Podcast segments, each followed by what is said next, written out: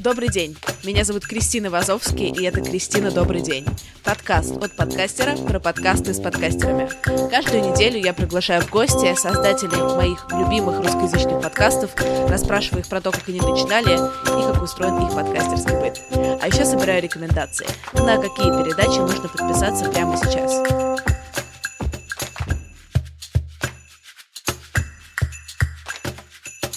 Сегодня я болтаю с Пашей Федоровым, ведущим подкаста по редачам и телеграм-канала Паша и его прокрастинация. Паша, добрый день. Кристина, добрый день. Паша, я начинаю всегда с такого стандартного вопроса, классического.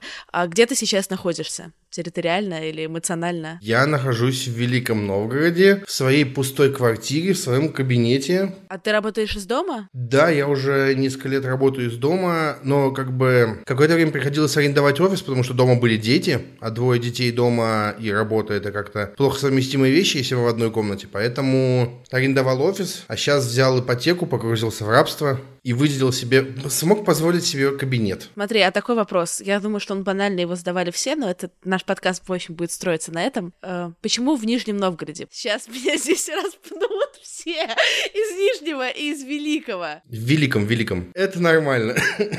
Ну все, тогда понятно почему. Но ты мне все равно ответь, почему, не, почему не, не переехать в Москву? Я родился в маленькой, маленьком поселке в области, когда закончил школу, поехал в Новгород учиться, и мне здесь нормально, потому что, ну не знаю, мне в Москве тяжеловато. Я как не приеду, постоянно куда-то что-то бежать, что-то где-то делать. Плюс э, я не понимаю, сколько надо зарабатывать, чтобы там чувствовать какой-то уровень комфорта. Я работаю на удаленке в, в digital е, в нормальных компаниях. У меня по меркам моего региона отличнейшая зарплата. И мне просто супер комфортно здесь. Просто я ни разу не снимал жилье. Во время учебы в универе я жил в общежитии, а потом как-то я сразу сошелся с будущей женой, стали жить у нее, и как-то я никогда не снимал квартиры, и я ну, не мог представить. Как только появилась возможность, я себе ну, купил свою, потому что съемные это что-то для меня такое непонятное. Очень люблю стабильность и вот всю, всю эту шляпу. Но не в политическом, конечно, смысле, это прям жопа. Смотри, к вопросу о стабильности. Ты периодически даешь какие-то интервью. Сначала ты давал интервью по поводу своего телеграм-канала. С недавнего времени ты начал что-то говорить еще о своем подкасте. А люди тебе всегда задают одинаковые вопросы, и логично получать на них одинаковый ответ. Но у меня есть чуть-чуть другой вопрос. К тебе не как э, к гостю, а как э, к интервьюеру. Задавать ли вопрос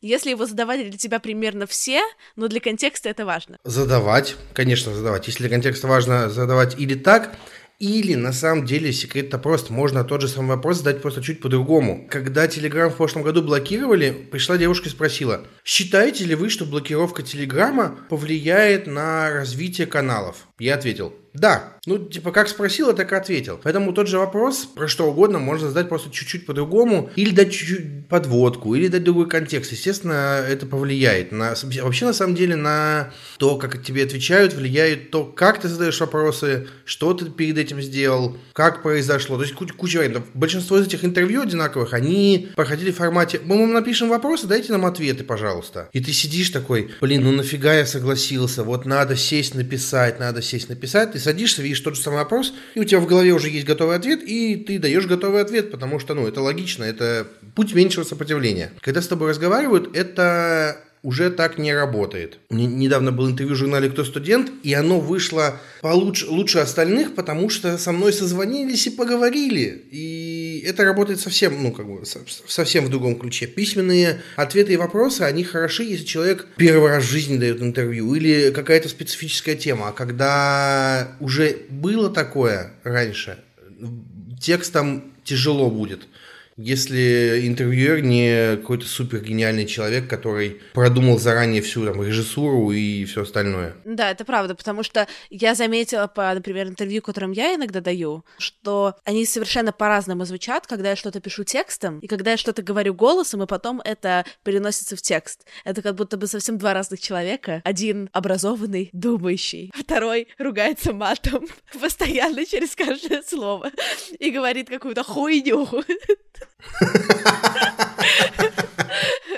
Поэтому больше я аудиоинтервью не даю.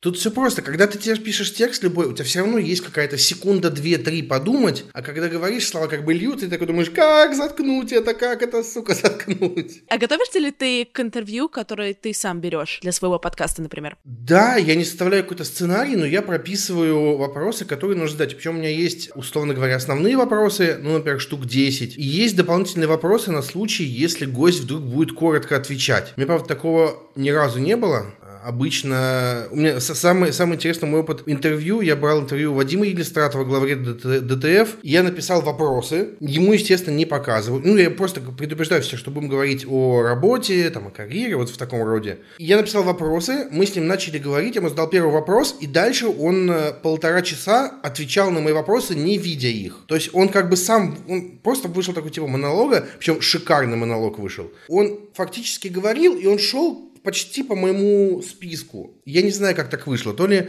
э, у него накипел, ему нужно было высказаться, и я тут вовремя оказался. То ли задали, задал вектор, так я не понимаю. Но вышло очень классно. Я, кстати, правда люблю твой подкаст, хотя я к редактуре не имею никакого отношения. Я люблю твой телеграм-канал, хотя к редактуре не имею никакого отношения, но я на него подписана, потому что мне кажется, что сам факт подписки э, улучшает мою грамотность каким-то образом. Я правда верю, что это работает, не спрашивай меня почему. Но меня особенно прикололо твое интервью с Иваном Сурвила, одно из последних. Расскажи, пожалуйста, как ты все-таки решился для того, чтобы взять интервью у Ивана? У нас с Ваней очень, очень такая довольно долгая история отношений отношений в пару лет, когда мы там познакомились в каком-то чате, ну, там редакторы всякие, авторы, э, как только Телеграм появился, начали кучковаться по чатикам по всяким, о разной степени элитности, скажем так. Я не знаю, как еще объяснить. вот, и у нас был какой-то чат, где был Ваня, и он меня дико бесил. Вот прям до безумия бесил. Он это знает, если что. Прям вот до безумия. И в какой-то момент пришел и сказал, а позови меня в подкаст. Я ему сказал, нет, нет, чувак, ты меня бесишь, нет. Потом он начал там делать свой рассылку, какие-то блоги, интервью, т.д. И я понял, что и, и, и люди начали просить. Типа человека 3-4 написали, а позови Сурвила. Я подумал, что, наверное, стоит закрыть этот вопрос. При этом, если интервью это послушать, вот зная то, что я сейчас рассказываю, то где-то в э, первой трети, наверное, можно услышать момент, когда меня щелкает внутри. И я успокаиваюсь очень сильно. Потому что я с ним поговорил, мы это записали, и я понял, что я бесился не на него конкретно, а на тот образ человека, который я придумал. Это нормально, такое бывает. У меня такое бывает частенько, я вообще очень, очень сильно люблю побомбить на кого-то. И меня как-то щелнуло, и дальше вышло совершенно без зуба, совершенно скучно, совершенно неудобно, как мне кажется. Но вот для себя как бы я вопрос закрыл. Ну, на самом деле, у меня для Вани было очень много злых вопросов на случай, если, если меня ну, не щелнет, я не успокоюсь. Но в какой-то момент я понял, что это, ну, не хочу задавать злых вопросов. У меня вообще после первых двух выпусков люди думали, что у меня злой подкаст, потому что у меня после первых двух выпусков было несколько скандалов. Прям дичь какая-то была. Первые два героя переругались между собой, несколько раз и вот все такое. Блин, классно. Но это было бы, кстати, очень классной фишкой подкаста, если бы ты был бы таким злым ведущим, потому что в основном все это ссутся, ну, с кем-то ссорятся, понимаешь, и никому не хочется вступать в конфронтацию. Ну, это да. Ну, допустим, третий выпуск записывался с Сергеем Королем, он приходит и первым делом говорит, я, я думал, ты мне будешь такие злые вопросы задавать, я даже к своему психотерапевту сходил, поговорил про это. Я говорю, почему вы все решили, что я злые вопросы буду задавать? Я не спросил ничего такого, что не лежит на поверхности ни у кого. А есть у тебя интервью в твоем подкасте, которые ты считаешь неудачные или, может, они даже не вышли? Есть. Знаешь, самое интересное, что это интервью со мной. Да, и должен был быть десятый выпуск подкаста. У меня брали интервью для него.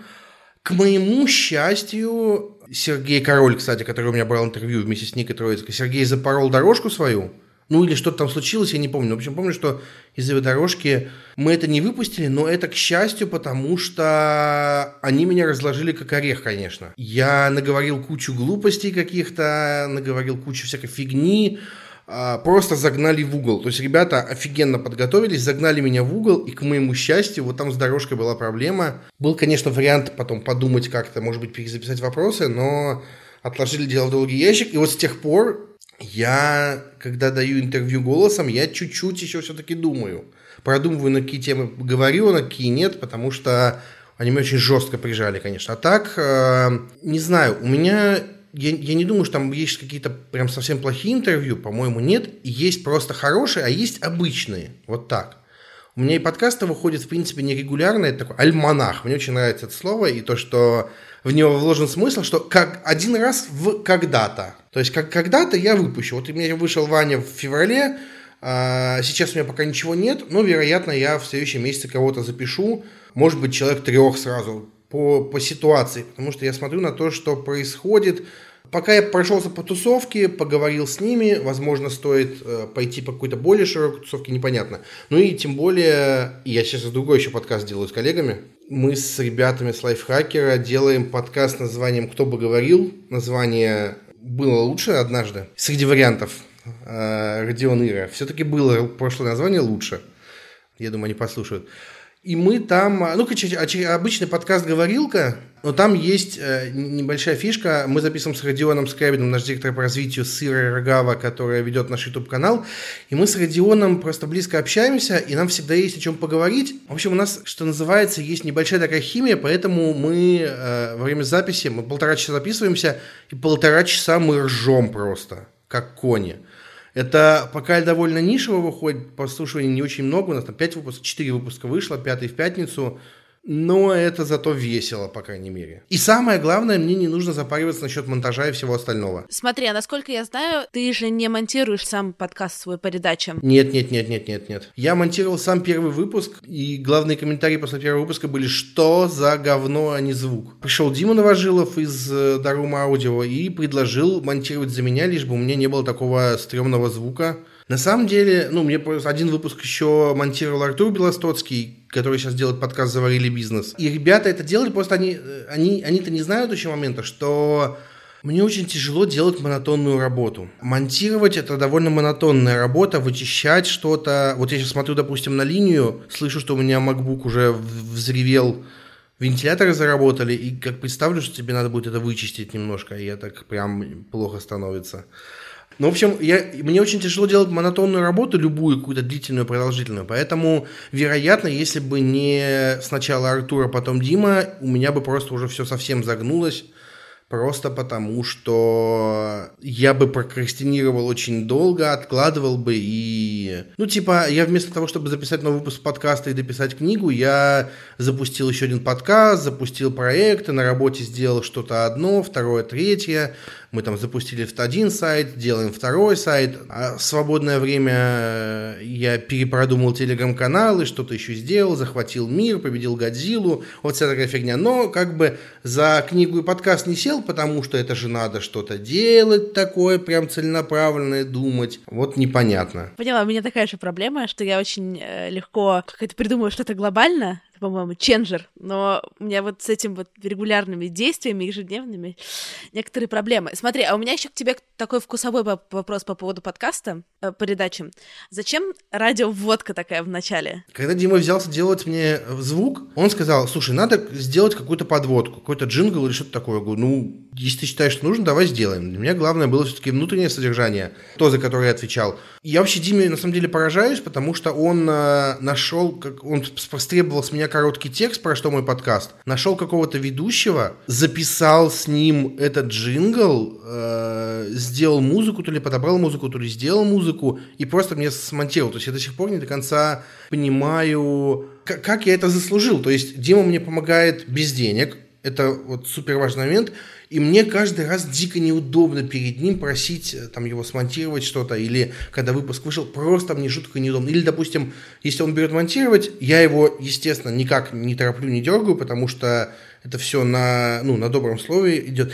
И мне каждый раз жутко неудобно, но я дико ему благодарен за, за то, что он, в принципе, вот это делает. Без него у меня бы сейчас, ну, серьезно бы ничего не было. А джингл, ну, вот просто, просто, просто он есть. Я не знаю, я... Ну, у меня, в принципе, и формат такой ретроградный, поэтому не знаю, кто бы говорил, у нас Ира сначала что-то говорит, потом идет какая-то музыка, как будто мы в шипито в ком-то выступаем, потом уже мы хохочем. А почему ты сказал, что у тебя ретроградный формат подкаста? У меня потому что кла- классик. Один человек говорит, один человек задает вопросы, второй ему отвечает. Нет никаких моментов, где я начинаю что-то рассуждать. Просто классическое интервью, ну, то есть буквально классика тут. Просто, знаешь, это опять же, как мы назовем? Ты назвал это ретроградным, я называю это классическим форматом, потому что у меня такой же.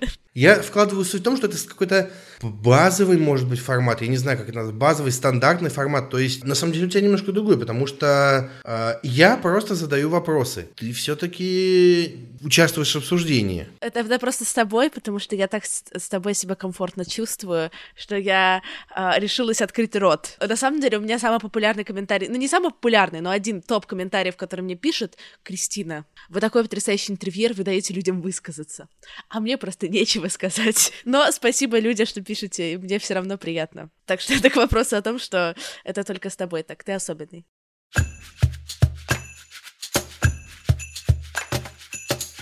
Давай сейчас я попрошу тебя порекомендовать три каких-нибудь штуки, и мы уже с Пашей, спойлер, выяснили, что Паша особо не любитель слушать подкасты, а те, которые он слушает, вероятно, вы уже тоже слушали, но мы все равно так сказать, жаждем узнать твой топ? А, это, это очень тяжело. На самом деле, я не то, что не любитель, просто я слушал подкасты довольно много, просто я... Мне очень тяжело выслушать час, два, три.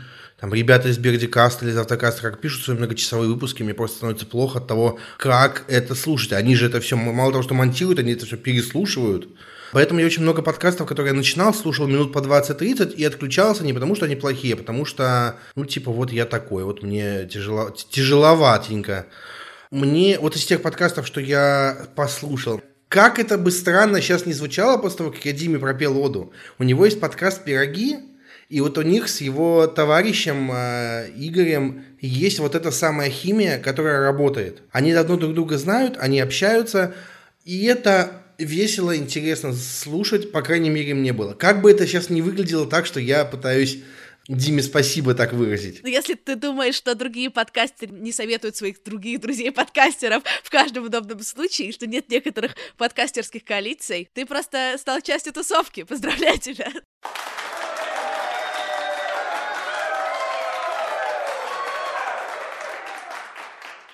Больше того, я, я, я, я могу там свой второй еще порекомендовать, да, тогда получается? Понравился подкаст «Ну пап», который ведет Ира Сергеева из Британки. Суть в чем? Самые популярные наши подкасты это в России подкасты это в основном как бы да разговорные какие-то темы, где ребята могут э, трепаться просто часами ни о чем. Они друга знают тысячу лет, да, да, это действительно работает какая-то химия может быть у них, но когда есть подкаст какой-то направленности, это прям прекрасно. Вот подкаст «Ну, пап» мне понравился подходом, при том, что когда он появился, вот, вот ты сказала, что хочешь с мамой записать. Когда подкаст Иры появился, мне кто-то еще сказал, блин, такая идея, я тоже хотел такое делать. У меня была эта идея. Но, как мы знаем, если есть идея, идеи одинаковые могут появляться у разных людей. Вопрос в том, кто ее и как реализовал, поэтому и браво, э, и круто.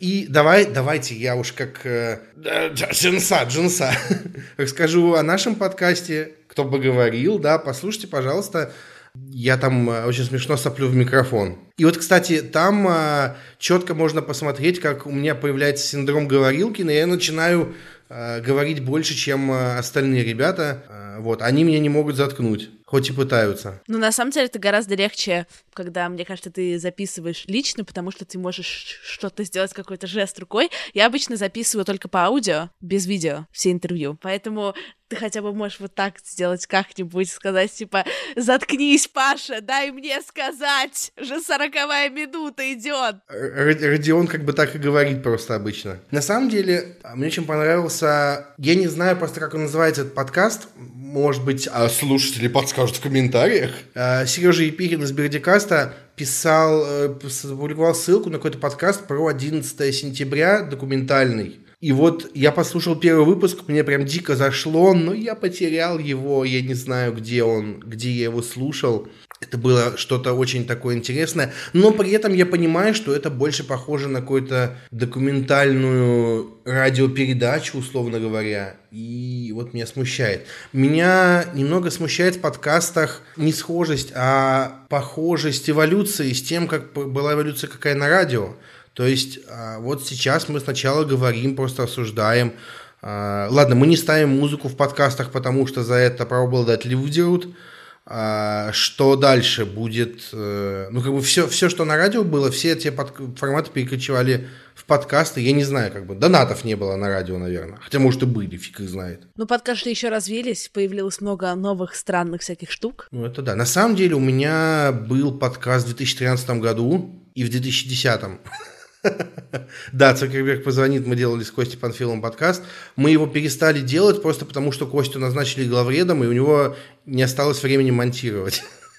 И первый опыт подкастов у меня был в 2010 году, когда Дуров э, убрал стену, э, были бурления вот эти, что Дуров верни стену, а мы с ребятами собрались и записали подкаст, где очень жестко стебали э, этих людей, которые требовали убрать стену, вернуть стену. Это была одноразовая какая-то история, но это было довольно весело. Фраза, мне кажется, она стала символом эпохи. Дуров, верни стену. Это такой маркер, да. Типа, понимаешь, о чем это? Свой, свой человек. Слушайте передачам и мой подкаст «Это провал». Ставьте отзывы в iTunes, пятерочки меньше не ставьте. Рекомендуйте подкаст друзьям, отмечайте меня в сторис, поддерживайте подкаст на Патреоне. У меня уже больше 100 баксов там. Yes! И любите своих близких и всех на свете вообще любите. С вами была Кристина Вазовски. Всем хороших выходных. Пока-пока.